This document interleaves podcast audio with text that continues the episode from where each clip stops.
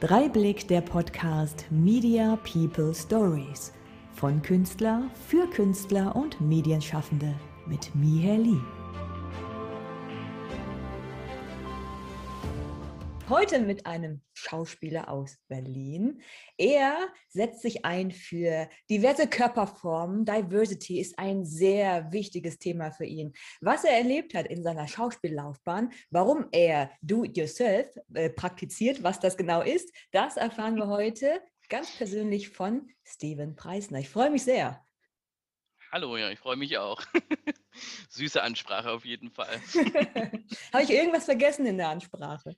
Nein, gar nicht, gar nicht. Also das ist ja wirklich das, was mich so ein bisschen beschreibt. Ne? Also ich bin Schauspieler, ich habe noch einen pädagogischen Background, ich habe ja eigentlich noch Grundschullehramt studiert. Aber da können wir gerne mal, genau, da können ja? wir gerne mal einhaken, weil du bist ja auch ähm, Theaterpädagoge, bevor du Schauspieler mhm. wurdest. Warum? Mhm. Warum? Also weil Theater mir schon immer am Herzen gelegen hat, also auch schon als kleines Kind, ja. Man könnte sagen, ich war manchmal so eine Drama Queen, aber nein, ich stand halt schon gerne auf der Bühne und habe auch gern ein bisschen preisgegeben von mir, an anderen dran teilhaben lassen, war im Kirchentheater und deshalb war Theater eigentlich schon immer so meins, ja. Jetzt mittlerweile ist es mehr so die Kamera, also ich liebe es vor der Kamera zu stehen, in verschiedene Rollen zu schlüpfen und vor allen Dingen, was mir sehr wichtig ist, hat mir ja eben schon mal ganz kurz angesprochen, ist halt diese Diversität mehr zu zeigen, ne? Also das Problem ist im deutschen Fernsehen immer noch noch, dass halt nicht alle Körperformen gezeigt werden, dass eben Diversity sehr, sehr grob angekratzt wird. Und ich finde, das müsste eigentlich viel mehr inklusiv stattfinden. Wir müssen nicht darüber sprechen, oh, der eine Schauspieler war jetzt schwarz. Ja, muss man nicht darüber sprechen. Der ist halt schwarz. Das ist was ganz Normales. Ja, und die ganze Welt sieht ja auch anders aus als das, was dargestellt wird. Alles wird immer so als explizit als etwas sehr ähm, anderes dargestellt. Und deswegen mag ich das auch nicht so Klischee-Rollen zu spielen. Gerade bei mir, ich äh, bin ja auch schwul, ne? das ist ja kein, das ist ja was, was ich ganz offen sage. Deswegen fand ich auch diese Act-Out-Geschichte an sich ähm, ein super Thema. Ich finde es super, dass es aufgegriffen wurde, finde aber, dass es eigentlich eine Sache ist, die man 2021 oder generell im 21. Jahrhundert nicht mehr braucht. Also das sollte man nicht mehr brauchen. Alle, die mit dem Thema Act Out nichts anfangen können, ähm, was ist das? Was war das? Was wurde da genau äh, behandelt? Genau, da haben verschiedene Schauspieler offen sich geoutet quasi und gesagt, ich bin mehr halt als ähm, meine Sexualität. Ich kann auch zum Beispiel hetero-Rollen spielen, auch wenn ich homosexuell bin. Ja.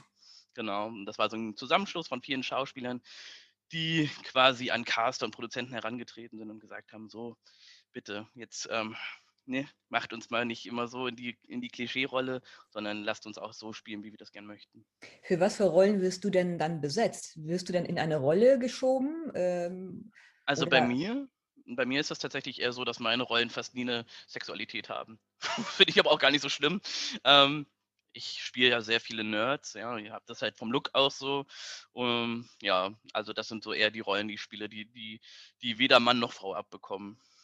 Jetzt hast du ja im äh, Vorfeld auch gesagt, dass im Fernsehbusiness viele schlanke Leute auch bevorzugt genommen hm. werden. Warum ist das wohl so?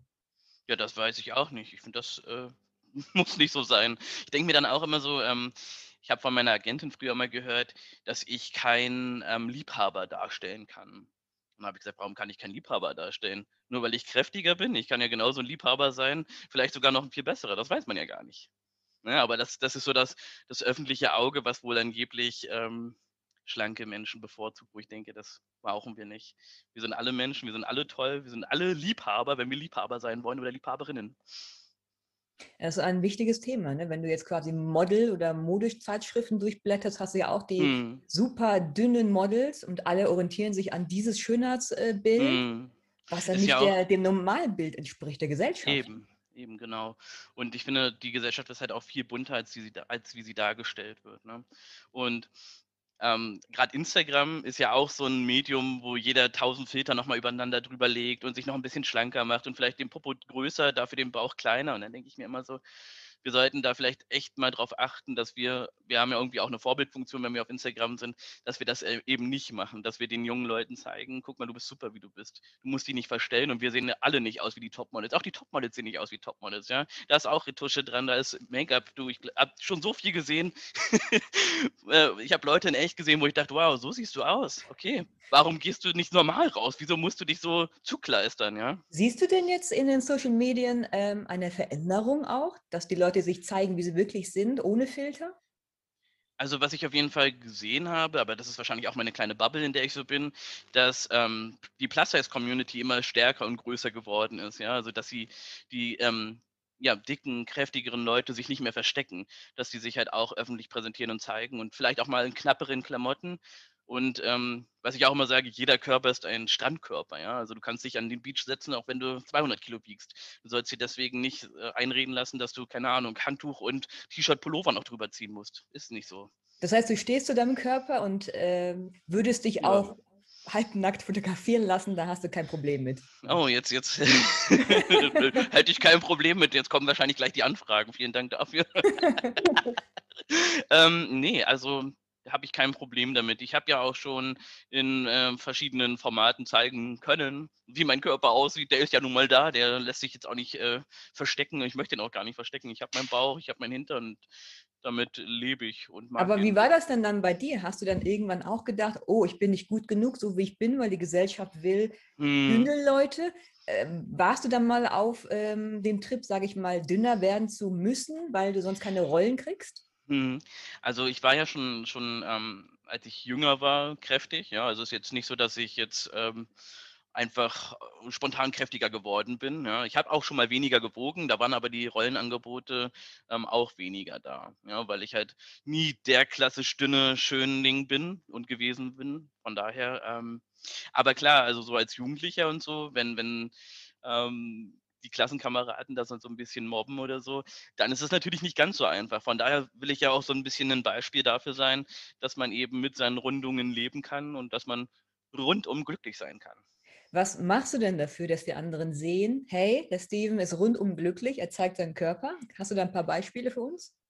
Na, zum Beispiel auch auf meinem Social Media. Also Instagram poste ich jetzt auch manchmal Bilder, wo man sieht, dass ich halt einen Bauch habe, beispielsweise, ja. Oder oberkörperfrei oder so. Das ähm, ist was völlig Natürliches, völlig normal. Jeder Körper sieht halt anders aus, ja. Klar, wenn man einen super trainierten ähm, Sixpack-Buddy hat, dann kriegt man vielleicht mehr Likes dafür. Aber mir geht es ja gar nicht um die Likes. Mir geht es einfach darum, dass man das mal so ein bisschen ähm, thematisiert, dass das halt was völlig Normales ist. Denkst du also, die Fernsehlandschaft wird sich jetzt äh, verändern ins Positive? Naja, ich würde es mir wünschen. Ich würde es mir wünschen, dass die Rollen nicht immer explizit, also wenn, wenn ich zum Beispiel so Rollenanfrage kriege wie der dicke Lustige, der noch nicht mal einen Namen hat oder so, dann denke ich mir auch schon so, nee, die möchte ich nicht so spielen. Also wenn, dann möchte ich, dass die Namen hat und ich meine. Ist ja schon eine Frechheit, ne? Ein Rollenangebot ja. zu kriegen mit äh, der lustige Dicke. ja, es ist, ist, tatsächlich so, ne? Und dann ähm, auch nicht jeder, der kräftig und dick ist, ist lustig. Also es gibt auch Tage, an denen ich nicht lustig bin. Die und Frage an denen ich ist ja, kriegen die dünne Dünnen auch Rollenanfragen mit, die lustige Dünne. Eher weniger, das oder? Das glaube ich auch, eher weniger, ja. Ah, ja, oh. und also halt, was ich vorhin auch schon gemeint habe, dass es immer explizit gesagt werden muss, hier die asiatische ähm, Büroangestellte oder die weiß ich was, ne? Das, das ist doch völlig egal, ob man Asiate ist oder Deutsch oder dick oder dünn, klein oder groß. Also finde ich irgendwie immer so ein Thema, wo ich denke, wenn wir sagen, wir sind so, ein, so inklusiv und die deutsche Fernsehgesellschaft und so möchte viel mehr normales Leben zeigen, warum muss man dann sowas so anfragen? Woran liegt es in deiner Meinung nach, dass die Fernsehbranche so fokussiert ist auf ein Schönheitsbild? Machen die Umfragen? Äh, kriegen die das Vorgesetzte als äh, Vorgabe oder warum können Tja. die sich nicht lösen? Das ist eine gute Frage, die kann ich dir so gar nicht beantworten. Da müsste man wahrscheinlich mal tatsächlich Caster fragen, warum das so ist. Ich kenne auch einige Caster, die gesagt haben, dass sie Rollen lieber an andere vergeben hätten, die aber dem Schönheitsideal des Senders beispielsweise nicht ähm, entsprochen haben. Was wäre denn deine Traumrolle? Was würdest du gerne mal verkörpern wollen?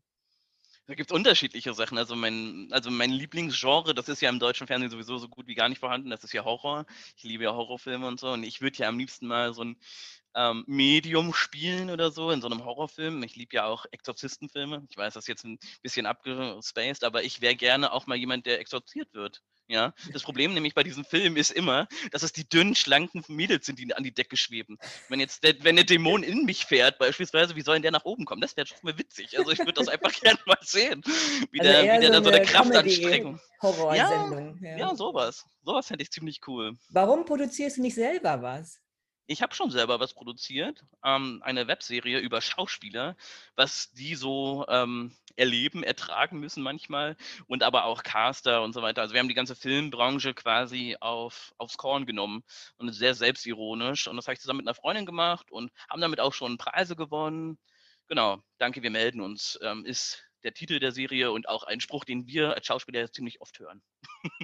Lass uns mal so ein wenig zurückrudern in deine Vergangenheit. Du bist ja mhm. Theaterpädagoge gewesen. Wann war für dich der Absprung oder wann wusstest du, es reicht mir nicht, ich möchte gesehen werden und vor die Kamera und auf die Bühne?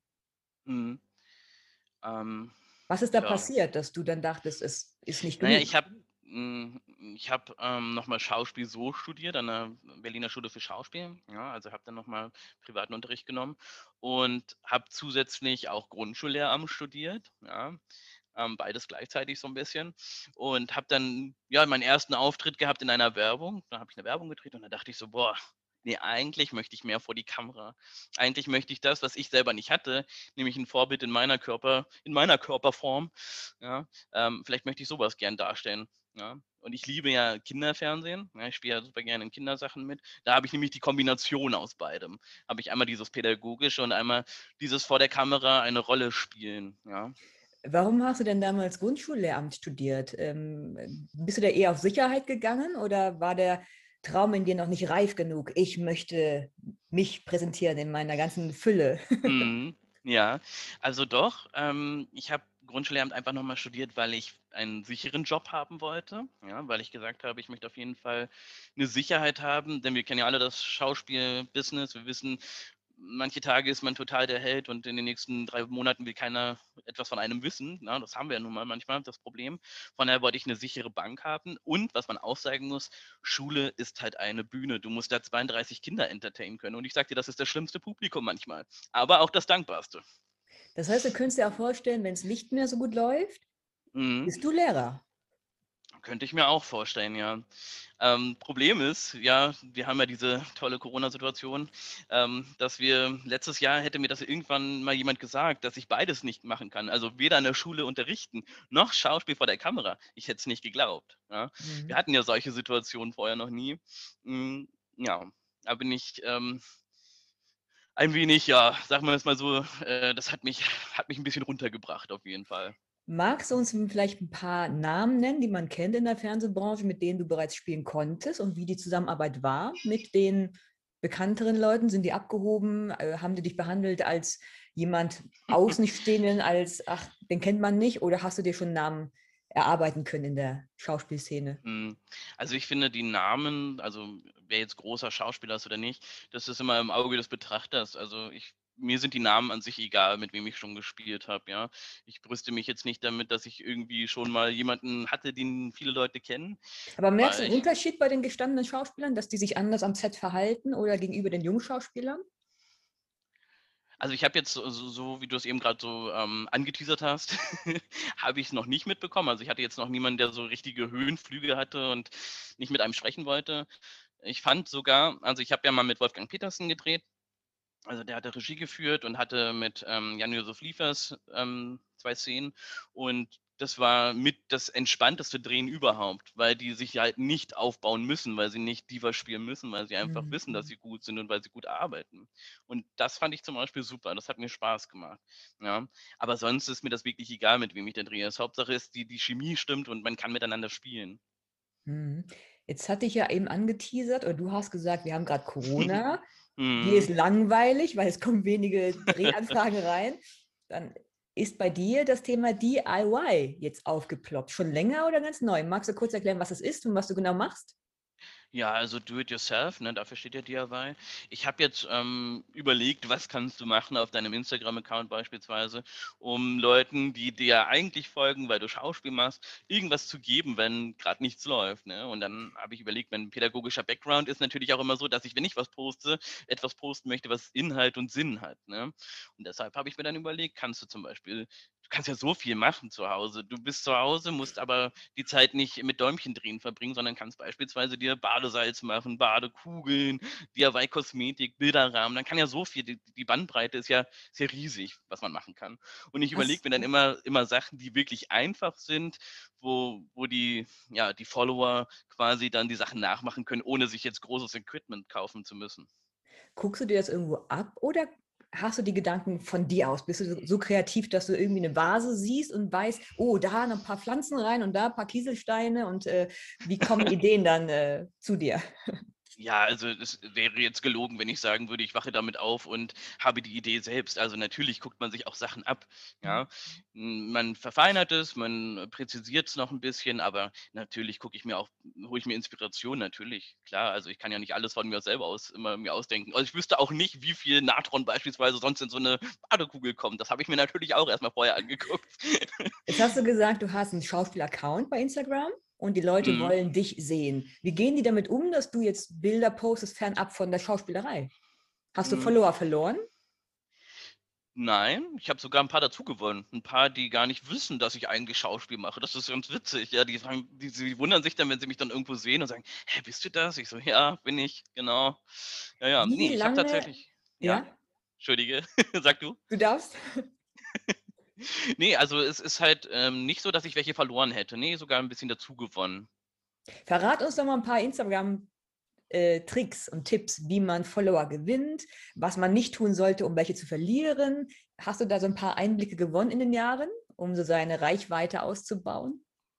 Oh je, da fragst du mich was. Also ich bin leider auch kein Instagram-Profi. Weil du bist ja Ich relativ aktiv. Ich sehe jeden Tag in Ja. großen Stories. Machst du das extra, um die Community zu unterhalten oder weil du Content brauchst, um diese Reichweite zu behalten? Was ist so dein Hm. dahinter, warum du es tust? Genau, also die Stories, da mache ich schon jeden Tag was, da poste ich jeden Tag was rein, so ein bisschen teilhaben lassen an dem, was man macht. Ne? Und bei den ähm, Instagram-Posts, wie gesagt, sind es bei mir wirklich Posts, die Inhalt haben. Ne? Mhm. Ne? Also entweder geht es halt um das Thema Body Positivity oder ähm, ähm, Diversity oder halt die DIY-Geschichten, um halt irgendwas zu posten, was Sinn hat. Ja, ich, ich finde jetzt so ein Bild von mir einfach zu posten und zu sagen, hier, ich bin der Coolste, guck mich an, das wäre jetzt nicht so, das würde man auf meinem Instagram-Account, glaube ich, nicht finden und das würde auch nicht passen. Kriegst du denn auch Negativ-Feedback über den äh, DIY-Trend, den du jetzt verfolgst? Oder generell als Schauspieler musst du dann ab und zu dir auch äh, Negativkritik anhören und wie gehst du damit um? Mhm. Ähm, nein, tatsächlich habe ich da noch keine negative Kritik gehört. Also ist mir noch nichts aufgetaucht. Wenn da was wäre, dann würde ich damit so umgehen, dass ich mir das natürlich angucken würde, lesen würde und dann würde ich reagieren vielleicht. Das würde also, dann quasi eher an dir abprallen. Das würde dir nichts ausmachen in deinem innersten naja, Leben. Das, ja, also das ist ja, das ist ja in unserem Beruf so, dass wir nicht jedem gefallen können. Ne? Also es mhm. wäre ja, wär ja schlimm. Äh, ich habe ich hab letztes Jahr beispielsweise auch ähm, mal was ganz anderes gemacht, in, in die Reality-Schiene geguckt. Ich habe äh, beim perfekten Dinner mitgemacht und ähm, da gab es natürlich mega viel positives Feedback, aber auch einige, die gesagt haben, der kann ja gar nicht kochen, warum ist er dabei? Und ich weiß selber nicht, warum ich dabei war. Ich war dabei, weil ich gutes Essen gekriegt habe, weil ich keine Lust mehr auf Reis und Nudeln hatte. Für alle, die sich die Sendung mal angucken wollen, wie kann man sich die Folge nachträglich anschauen? Glaub, Welche Folge also, war das? Ja, das, mhm, das war die Potsdam-Runde letztes Jahr. Ähm, ich weiß nicht, kann man sich das irgendwo angucken? Wahrscheinlich, wenn man es googelt, wenn man Steven Preisner perfekte Dinner eingibt, findet man es auf jeden Fall. Genau, und da gab es natürlich auch ein paar Leute, die, die ähm, gerade mein Thema angesprochen haben, dieses, der ist ja viel zu dick oder so. Und dann dachte ich mir, genau das ist das Thema, was ich äh, mit meinem Auftritt da zeigen wollte. Ich bin nicht viel zu dick, deine Sehgewohnheiten sind halt schlecht. Du musst halt mal, das ist so. Du musst halt, du musst halt auch mal äh, akzeptieren, dass es Leute gibt, die nicht deinem Schönheitsideal entsprechen. Aber es war ein lustiger Satz, ne? Hey, nicht ich bin falsch, sondern deine Augen funktionieren nicht ja. richtig. Das heißt, du bist auch Comedian so ein bisschen, ne? Ja, klar. Und vor allen Dingen schlagfertig. Das muss man ja auch sein. Aber machst du das beruflich, so ein bisschen deinen Comedy-Style ausleben in irgendeiner Form? Also beim Drehen vor allen Dingen spiele ich ja doch meist sehr verschrobene, verrückte Rollen, ja. Und das macht mir auch mega, mega Spaß. Ich denke mal, so Comedy ist ja auch so ein ähm, zweischneidiges Schwert, ja. Man kann nicht jedem gefallen, nicht jedem gefällt die Comedy, die man macht. Ich liebe es aber, Leute zu unterhalten und ich liebe es auch selber, mich über mich selbst lustig zu machen, ja. Weil das finde ich, das ist das Schlimmste, was viele, viele Schauspieler haben, dass sie nicht über sich selber lachen können. Und ich kann über mich, ich kann mich totlachen über mich selbst. Ja. Wie sieht denn dein Comedy-Programm aus? So eher Leben aus dem Alltag und du packst da Anekdoten rein und die sind automatisch lustig, weil du ein lustiger Kerl bist oder bist du so ein Witzeerzähler? Nee, kein Witzeerzähler. Also tatsächlich eher so, wie du es gerade gesagt hast, ja, so Situationen aus dem wahren Leben und dann da so ein bisschen drüber erzählen. Und das haben wir vor allen Dingen versucht, auch mit dieser Danke, wir melden uns, mit der eigenen Serie, die wir geschrieben und gemacht haben, so ein bisschen zu zeigen, weil das waren alles Traumata, die ich erlebt habe, ja. Also das sind Sachen, die mir Traumata? widerfahren sind. Ja, erzähl ja, mal ja. was, so als Beispiel. Was ist ein Traumata hm. gewesen bei dir? Na, beispielsweise so ein äh, Studentenfilm, hatten sie mich angefragt, dann, dann, haben wir uns getroffen, waren essen und dann wollten sie halt von mir wissen, was ich so kann, hm, hatten sich die Sachen natürlich schon angeguckt und dann haben sie gesagt, ja, es gibt aber kein, kein Essen und kein Trinken. Und ich so, okay, ist kein Problem. Ja, es wird auch nicht abgeholt, okay, es gibt auch kein Fahrgeld, okay.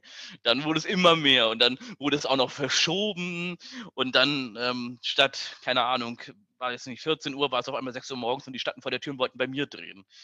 und dann habe ich gesagt, okay, also das ist doch ein bisschen, bisschen verrückt, was man da so über sich gehen lässt, weil ziemlich zum Anfang als Schauspieler muss man ja erstmal Material sammeln, ja. Gerade also, wenn du nicht auf die Bühne möchtest, sondern vor die Kamera, musst du natürlich erstmal mit Studentenfilmen gucken, dass du irgendwie die Material besorgen kannst. Und dann nehmen doch Schauspielerinnen und Schauspieler viel auf sich am Anfang, ja, um äh, irgendwie an dieses Material zu kommen. Das heißt, äh, du hast damals nicht Nein gesagt und hast dann die Tür um 6 Uhr früh geöffnet, damit die bei dir zu Hause noch drehen können. Mhm. Ist deine Grenze jetzt anders, wo du sagst, oh nein, das mache ich nicht mit, nicht mit mir? Hat sich das verändert mit den Jahren? Also das ist natürlich so, dass ich Teams habe. Ich habe ein Team, mit dem ich schon, schon lange, lange arbeite, mit dem ich auch, also der ähm, macht Studentenfilme, ja. Da gibt es keine Gage, aber ich weiß, dass er super Filme dreht und das macht auch richtig Spaß mit denen. Und wenn man so ein eingespieltes Team ist, dann ist das super. Aber tatsächlich mache ich das jetzt nicht mehr, wenn mich irgendeiner anschreibt und sagt, kannst, kannst du mal nach Bielefeld fahren, umsonst und äh, irgendwie fünf Tage für mich drehen. Gerade in der Corona-Situation sowieso nicht, aber so würde ich es mhm. wahrscheinlich jetzt auch eher weniger machen, außer das Drehbuch würde mich sowas von umhauen und ich hätte das Material von denen schon gesehen und wüsste, mhm. Mann, das ist so gut, was die machen. Dann eventuell schon, aber tatsächlich habe ich jetzt mittlerweile schon genug Material. Hast du denn schon Pläne, weil gerade sind wir ja in der Corona-Pandemie, ähm, in der Schauspielszene ist es wahrscheinlich eingeschränkt, was so Angebot nachfragemäßig dann gerade reinkommt bei dir. Mhm. Hast du also Pläne oder hast du Wünsche, was passieren sollte, wenn die Pandemie vorbei ist? Was stellst du dir vor im Idealfall? Ja, im Idealfall würde ich mir wünschen, dass die ganzen Filme, die aufgeschoben wurden letztes Jahr, ähm, nicht mehr besetzt werden können von den gleichen Gesichtern und ja. dass die ganzen neuen Gesichter nach vorne rücken und sie auch mal die Chance bekommen. Das würde ich also sagst du aber was ganz Wichtiges. Warum denkst du, dass man immer dieselben Gesichter sieht in der Filmebranche? Ja, weil das so ist. Das sind ja anscheinend Erfolgsgaranten, ja, dann haben Caster die bestimmten Schauspielerinnen oder Schauspieler, die sie dann immer wieder besetzen, ja, weil sie gemerkt haben. Aber dann haben, haben die neuen Gesichter ja wirklich nie eine Chance. Na, das wollen wir jetzt, wir, wir, wir wollen das jetzt nicht so, obwohl, naja, es ist schwierig auf jeden Fall als neues Gesicht, sagen wir es mal so. Ja. Hm tatsächlich ist es ein bisschen schwierig. Aber wir drücken mal die Daumen, dass die ganzen neuen Gesichter, und darunter zähle ich mich trotzdem auch, ja, ich meine, ich habe schon viel gemacht, aber ich, ich würde auch gerne mal andere Rollen spielen und so. Und da, dann zähle ich mich auch als neues Gesicht und würde mich freuen, wenn ich auch mal die Chance bekommen würde, ja. Wie viele Jahre bist du denn schon dabei, aktiv als Schauspieler? Also aktiv sind das jetzt neun, neun Jahre schon. Ja, und davon leben konnte ich die letzten fünf Jahre richtig gut. Und dann hm. kam Corona und dann äh, war das nicht mehr so einfach. Ja. Aber könntest du dich gut damit abfinden, wenn es nach Corona heißt, so Steven, wir wollen dich nicht mehr ähm, und du dann Lehrer werden müsstest, wärst du sehr traurig und denkst du, okay, das Leben hat diesen Weg dann für mich gewählt, ist in Ordnung oder wirst du dann depressiv? Naja, depressiv werde ich dann wahrscheinlich nicht, aber ähm, mein Herz schlägt halt schon noch ein ganz kleines Stück mehr naja, obwohl schon ein größeres Stück mehr fürs Schauspiel. also dann wäre ich doch ein bisschen traurig, aber nichtsdestotrotz, wie gesagt, Schule ist eine Bühne und du musst halt Leute entertainen können. Also von daher wäre das jetzt nicht, würde ich jetzt nicht ins tiefe Tal der Tränen fallen, aber ich würde, würde mich freuen, wenn der Fall nicht eintritt. hm. Kommen wir doch mal zu den drei Leitsätzen von Dreieblick, die interessant sind. Ne? Und zwar, Steven, wie siehst du dich? Wie sehe ich mich? Ich sehe mich als jemanden, der versucht, die, wie sehe ich mich ja? Ich versuche, versuche die Öffentlichkeit für mehr Diversity und für mehr Akzeptanz zu bewerben. So sehe ich mich. Mhm. Und wie sehen dich wohl andere? Wahrscheinlich eher so als ein bisschen Quatschkopf, glaube ich. Wie möchtest glaube, du sehen? Ja, okay.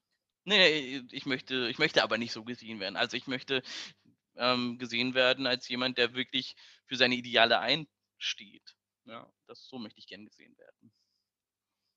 Das wäre die dritte Frage, genau. Wie möchtest du gesehen werden? Entschuldige, habe ich ein bisschen vorgegriffen, ja. Er macht ja nichts. Ähm, Steven, verrat uns doch mal dein Patentrezept für Glück, weil du scheinst ja sehr quirlig zu sein, sehr happy und machst was aus der Situation, lässt dich nicht unterkriegen. Ähm, was ist denn dein Geheimrezept für alle, die jetzt vielleicht äh, mhm. einen Tiefpunkt haben in der Phase und sich nicht ausleben können? Weil nicht jeder hat Lust zu basteln oder irgendwie anderweitig dann, äh, seine Social-Media-Kanäle zu füllen. Was rätst du denen? Wie findet man denn sein, seine mhm. Leidenschaft oder sein Glück für andere Sachen vielleicht? Ja, das ist eine gute Frage. Also bei mir ist es tatsächlich auch Thema Liebe. Ich bin sehr glücklich und sehr verliebt, immer noch nach zehn Jahren. Er ist auch gerade reingekommen, deswegen sage ich das. ähm, und äh, dann ist es natürlich wichtig, dass man an sich selbst glaubt, dass man nicht den, die Hoffnung aufgibt. Ein bisschen Hoffnung ist immer, und Hoffnung und Glück sind die zwei Dinge, die uns als Schauspieler vor allen Dingen auszeichnen. Die brauchen wir. Wenn wir weder noch haben, dann, dann wird es traurig. Aber ich glaube, so ein bisschen Hoffnung und ein bisschen Glück und vor allen Dingen an sich glauben. Das sind die drei Sachen. An sich glauben, was genau? An sein Talent? An sein Talent, an seinen, an seinen Traum.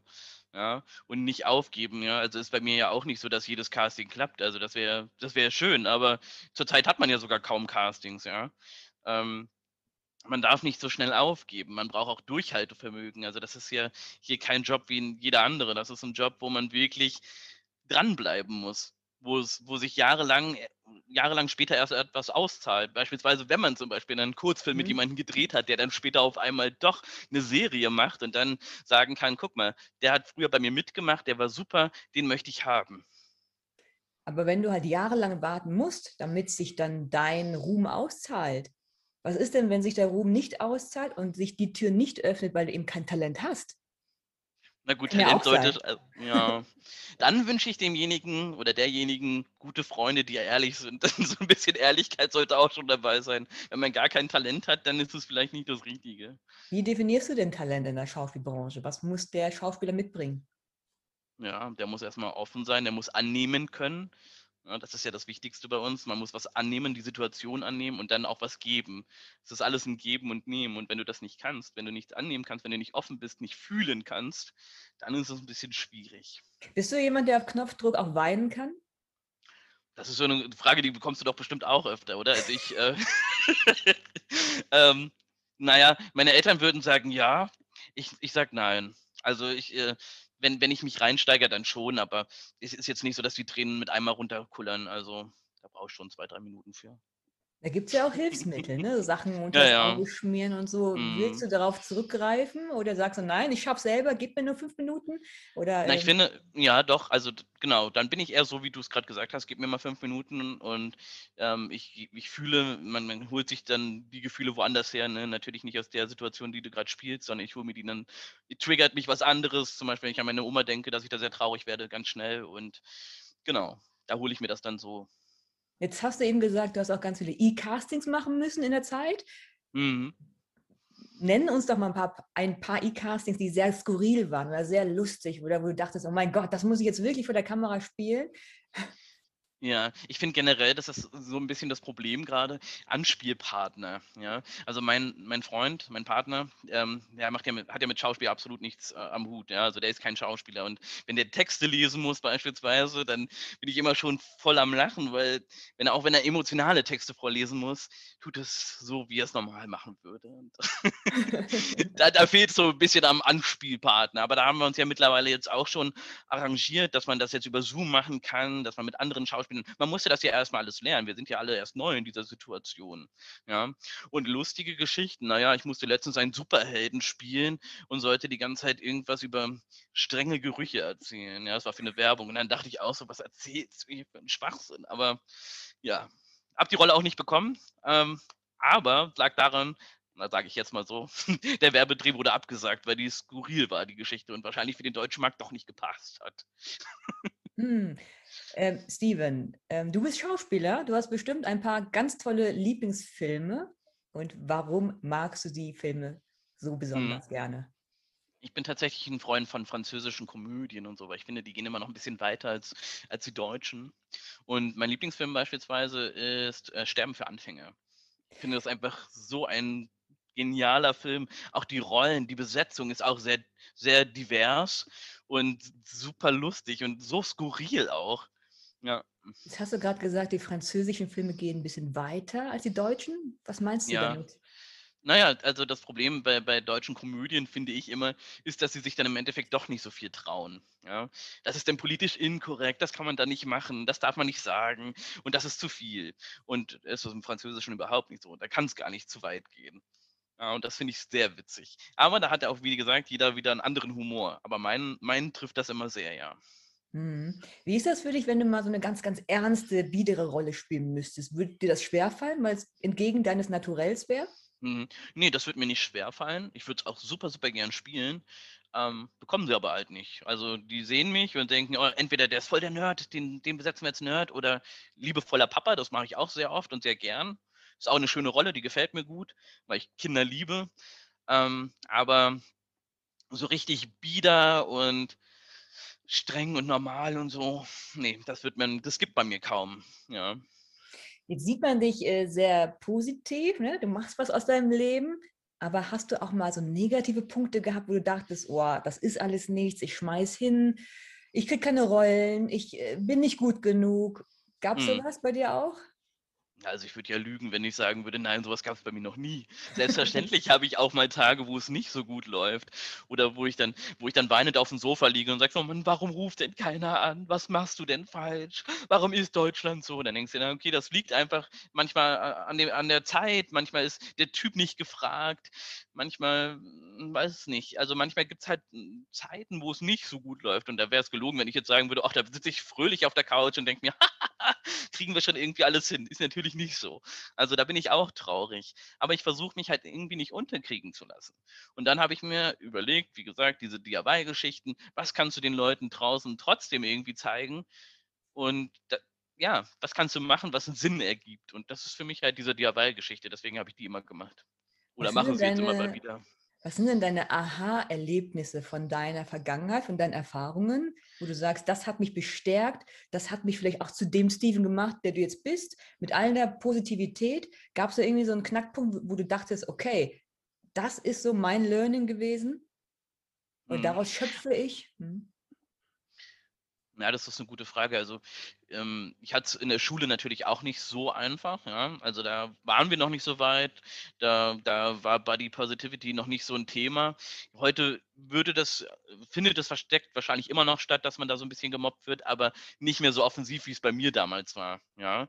Und sicher gab es da auch einige Momente, wo ich gedacht habe: „Boah, das das ist nicht gut, das hilft mir nicht, das kann nicht mehr.“ Aber als ich dann meine ersten Jobs bekommen habe und vor der Kamera war und habe gesehen, ich kann andere Leute zum, zum Lachen bringen. Und die lachen nicht, weil ich dick bin, sondern die lachen, weil es lustig ist, was ich mache. Weil, weil, weil ich sie überzeugen kann mit dem Text, weil ich sie überzeugen kann mit dem, wie ich spiele. Ja? Und das sind dann meine Aha-Momente gewesen. Ja? Auch, auch, dass ich, ja, doch, dass ich einfach zeigen kann, wer ich bin und dass ich halt nicht auf meine, auf meine Kilos reduziert werde. Du sagst ja selber von dir, du bist eine Rampensau. Brauchst du das in gewisser Hinsicht auch, diesen Applaus von außen und die Zustimmung, hey, du bist was wert oder du kannst was? Bist du davon abhängig im Leben? Was wäre, wenn es das nicht mehr gäbe? Das ist auch eine gute Frage. Also ich glaube, jede Schauspielerin und jeder Schauspieler ähm, mag es, wenn man Applaus erhält. Also kann mir kaum einer sagen, dass es nicht mag, ja. Ähm, aber selbstverständlich erwarte ich nicht für jede Sache, die ich mache, Applaus. Also das wäre ja auch, dann würde mein Freund aus dem Klatschen gar nicht mehr rauskommen. Ne? Also und der, der, der, unterstützt mich schon in allem, aber also nee, Applaus für, für alles brauche ich auch nicht. Ähm, wenn es wenn es gar keine Bestätigung mehr gäbe, wäre es natürlich sehr, sehr schade. Aber ich glaube, dann kann man sich auch einen anderen Weg suchen. Und vor allen Dingen, der einzige Applaus, der wirklich wichtig ist, ist dein eigener. Und zwar, wenn du dir auf die Schulter klopfen kannst.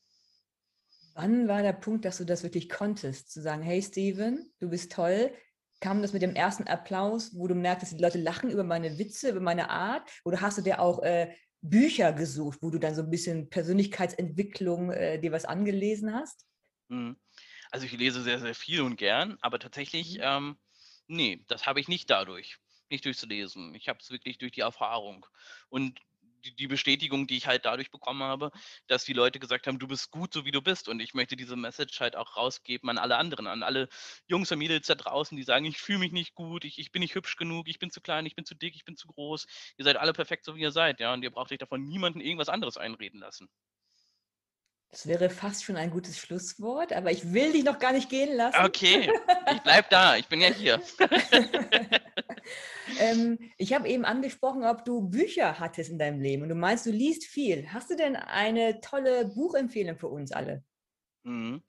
Ähm, ich liebe alles von Hector. Ähm, diese Hector und die Reise und die Suche nach dem Glück beispielsweise. Da gibt es ja sehr, sehr viele Geschichten von Hector. Die liebe ich beispielsweise. Das ist auch eine französische Geschichte.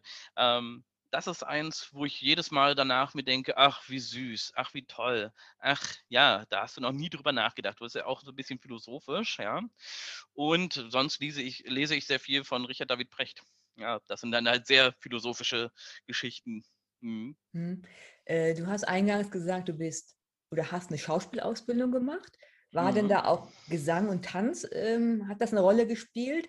Und denkst du, als Schauspieler musst du breit aufgestellt sein und auch singen und tanzen können in gewisser Hinsicht oder ist das gar nicht gefordert? Es ist, glaube ich, auch immer das Thema, wo möchtest du schauspielen? Möchtest du vor der Kamera stehen oder möchtest du als Musical-Darstellerin, Musical-Darsteller auf der Bühne sein? Oder möchtest du halt äh, Theater machen? Das sind unterschiedliche Sachen. Also ich habe tatsächlich für Film vor der Kamera das alles gelernt und ähm, würde auch sagen, naja, mein Gesang reicht vielleicht für Schlager, ist jetzt nicht, ich bin jetzt kein äh, Chansonsänger oder so, also da muss ich dich leider enttäuschen.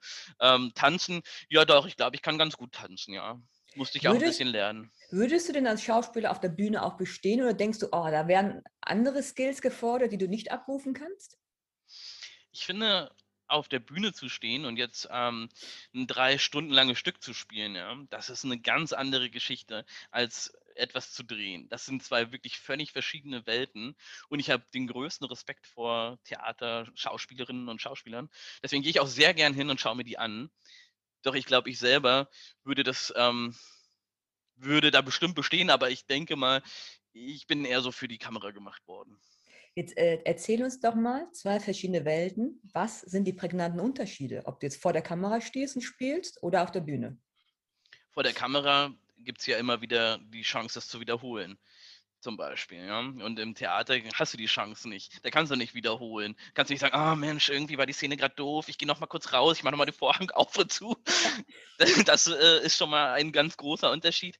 Und ähm, was aber bei dem, bei, beim Theater ist, du bekommst die Resonanz sofort. Das ist was ganz Gutes. Du bekommst sofort, du siehst das in den Gesichtern, du siehst es, wenn sie applaudieren, hörst du es. Also das ist eine Resonanz, die man sofort hat. Das hast du beim Film nicht.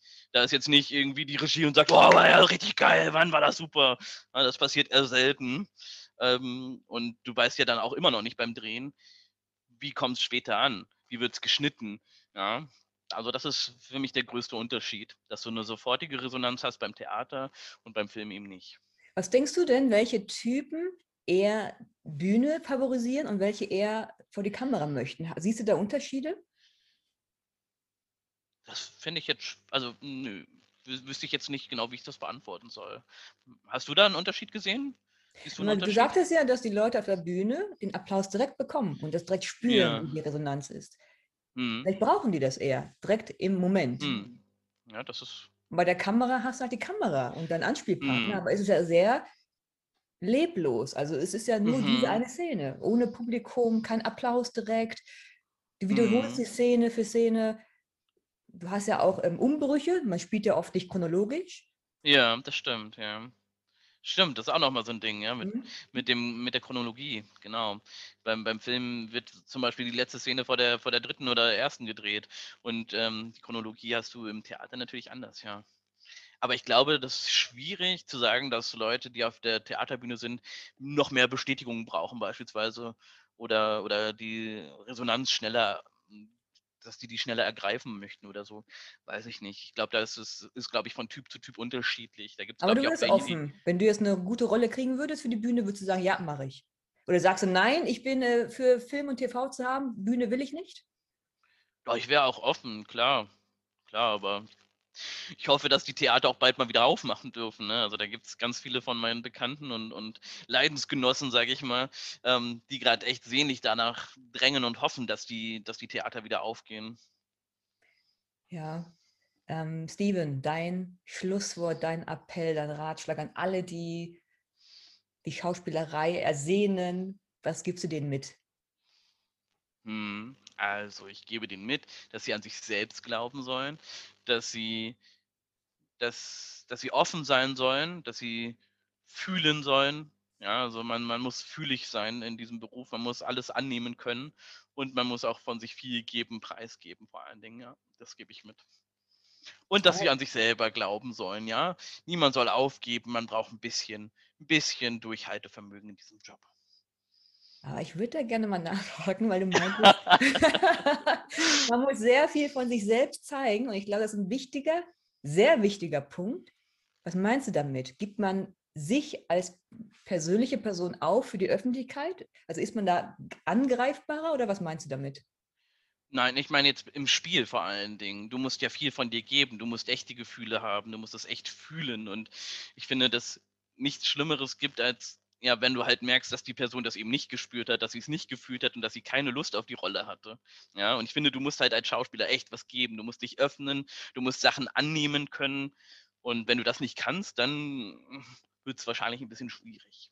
Du bist ja auch sehr gesellschaftskritisch unterwegs und hinterfragst Dinge und du hast mal bei einem Wettbewerb mitgemacht und Mhm. von vornherein gedacht: „Ich gewinne eh nicht, aber ich äh, mir ist egal, was die Gesellschaft denkt, ich mache es trotzdem.“ Was war das genau? Mhm. Genau, also du sprichst da den 1995 Films Award an. Ähm, das ist so ein Wettbewerb, wo junge Filmschaffende für ein vorgegebenes Thema 99 Stunden haben, um da einen 99-sekündigen Kurzfilm zu produzieren. Und da habe ich mitgemacht mit meinem Team. Und ähm, Sponsor in diesem Jahr war dann tatsächlich McDonald's gewesen und wir sollten den Satz Ich liebe es mit einbauen. Und wir waren so, ja, nicht, äh, nicht wirklich äh, froh gestimmt darüber, dass wir sowas machen sollten und haben uns dann überlegt, okay, weißt du, ganz ehrlich, wir machen einfach eine Kritik. Wir machen einfach mal was ganz anderes. Wir geben einfach unsere ehrliche Meinung ab. Und wir, ja, uns ist es völlig egal, ob wir gewinnen oder eben nicht, wie du es eben schon gesagt hast. Und dann haben wir da mitgemacht und haben einen Kurzfilm produziert, der wirklich speziell ist. Zum Beispiel liege ich da als American Beauty auf dem Boden und von oben regnet das Chicken Nuggets auf meinen Bauch, ja. Und äh, wir sprechen halt das Thema an, ja, dass das, äh, der große Fleischkonsum, das Abholzen, dass McDonald's vielleicht nicht der beste Arbeitgeber ist und auch nicht die beste Ware, die man da bekommt. Und ja, da McDonald's der Hauptsponsor war, haben wir gedacht, okay, ähm, wir werden halt gnadenlos verlieren, ja, aber wir haben wenigstens was Ehrliches abgegeben, was Pures. Und was soll ich sagen? Das Problem oder das Gute daran war, wir haben sogar gewonnen. Wir mussten, also die McDonald's musste an uns äh, ja, 9.999 Euro zahlen, dafür, dass wir denen einen kritischen Film präsentiert haben. Ja, und die Botschaft dahinter ist ja auch, egal was die Gesellschaft einen vorgibt, mach dein Ding, zeig das, was für dich wahr ist oder was du aussagen Hm. möchtest und das hast du ja gemacht. Genau, authentisch sein. Und das Ja. ist so, so ein bisschen was, was ähm, beim Schauspiel auch sehr, sehr wichtig ist. Also Authentizität, ein wunderbares Wort, wo man auch einen schönen Zungenbrecher draus machen kann. ich habe es hinbekommen, ähm, ist et- etwas, was, was sehr, sehr wichtig ist. Und da war ich super froh. Und ich denke nämlich genau das, was du gerade eben gesagt hast. Man muss für sich selber sehen, wo, also was ist wichtig für mich, wohinter kann ich stehen und was kann ich eben nicht fördern oder sagen, nee, das ist eben nichts für mich. Und dazu muss ich sagen, mein Team bestand halt außer mir. Ich bin jetzt kein Vegetarier, aber die anderen waren alle Vegetarier. Und die haben natürlich dann gesagt, so bei McDonalds, ja, also da sollen wir jetzt einen Werbefilm machen. Nee, da sind wir raus. Aber dann haben wir gedacht, okay, wir machen einfach was Kritisches. Wir geben was ab, was wahrscheinlich nicht gewinnen wird, aber etwas, wohinter wir stehen können. Denkst du denn, dass die Leute, die nicht authentisch sind, äh, es nicht weit schaffen in der Branche? Na, vielleicht schaffen die das sogar sehr weit, das kann sein, ne, weil, die, weil die sich für alles verbiegen und verkaufen. Aber ich glaube, so Leute, die eben nicht alles mitmachen und sich auch mal gegen etwas entscheiden, es vielleicht nicht weiter schaffen, aber dafür glücklicher mit ihrem Leben sein können. Was dir wichtiger wäre? Ja, tatsächlich ja. Jetzt hatten wir im Vorgespräch ja auch eine spontane Idee. Magst du mal hm. darüber berichten? Ja, also wir haben uns überlegt, dass wir beide mal zusammen einen Film machen sollten.